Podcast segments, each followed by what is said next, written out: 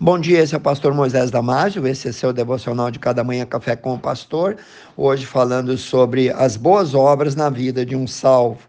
Depois de dizer em Efésios capítulo 2, versículo 8 e 9, que somos salvos pela graça através da fé e que, portanto, a salvação não vem das obras, Paulo acrescenta também que depois de salvos, fomos criados em Cristo Jesus, é exemplo dele para fazer as boas obras. Portanto, a verdadeira fé gera boas obras. Você deve sempre fazer o bem, não para ser salvo, mas porque você já é salvo. Os crentes são chamados à prática das boas obras e elas devem ser uma qualidade distintiva da vida cristã. Isso quer dizer que não é possível ser um verdadeiro seguidor de Jesus Cristo e, ao mesmo tempo, negligenciar a necessidade do próximo, seja ele um irmão ou não. Todos já ouvimos dizer que a união faz a força. Pois é, se alguém precisar de nós, precisamos estar prontos a somar com ele, a estender a mão, mesmo que este alguém seja só mais um outro desconhecido ou qualquer. A Bíblia diz que, não sabendo a quem estavam ajudando, alguns hospedaram anjos. Devemos entender que as verdadeiras boas obras diante de Deus só podem ser praticadas por aqueles que foram regenerados pelo Espírito Santo. Isso quer dizer que sem a fé genuína, sem a fé geradora da salvação, é impossível ter boas obras e agradar a Deus. O profeta Isaías, no capítulo 64, versículo 6, comenta essa questão, dizendo que todas as boas ações dos homens que esperam ser salvos por isso são aos olhos de Deus como trapos imundos por causa da sua impureza. E é por isso que as nossas boas obras só podem ser agradáveis diante de Deus se forem frutos da verdadeira fé, pois sem fé é impossível agradar a Deus. Confira lá, Hebreus 11, 6.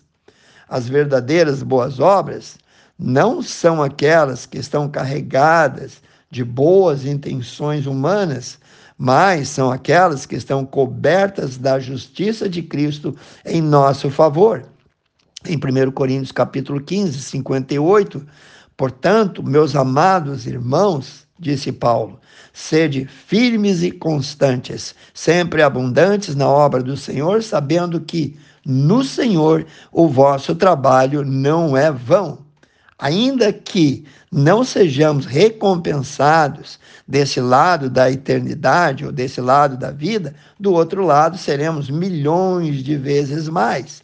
Em Gálatas capítulo 6, versículo 2, lemos: Levai as cargas um dos outros e assim cumprireis a lei de Cristo. Esse versículo ensina que devemos procurar saber onde podemos ser útil, onde podemos ajudar o próximo que naquele momento estiver passando por um tempo difícil, seja qual for a sua necessidade. Então, sempre cultive atitudes positivas em relação aos outros.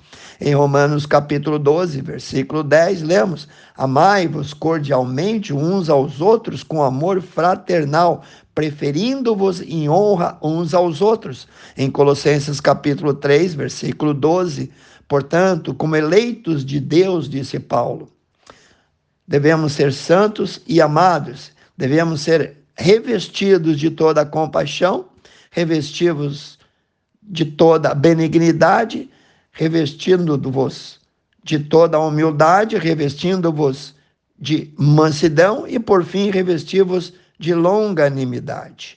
Conforme esse versículo de Colossenses 3,12, esse deve ser o nosso distintivo aos olhos dos outros, o modo pelo qual seremos então conhecidos pelo mundo aí fora.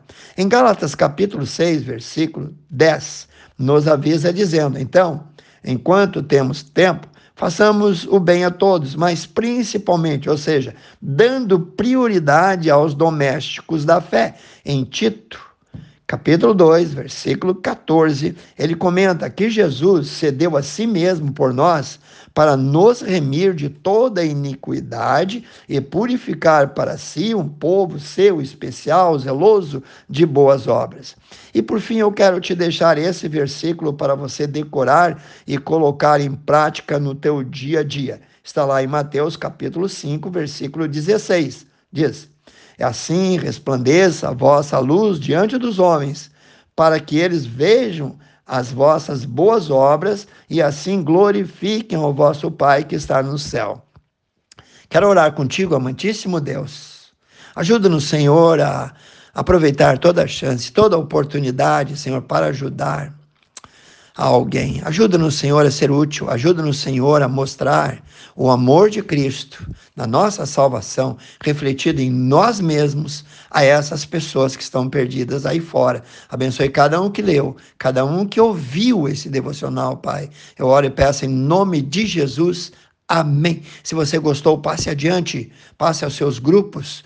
E assim você está cumprindo o ID de Jesus de Marcos 16, 15.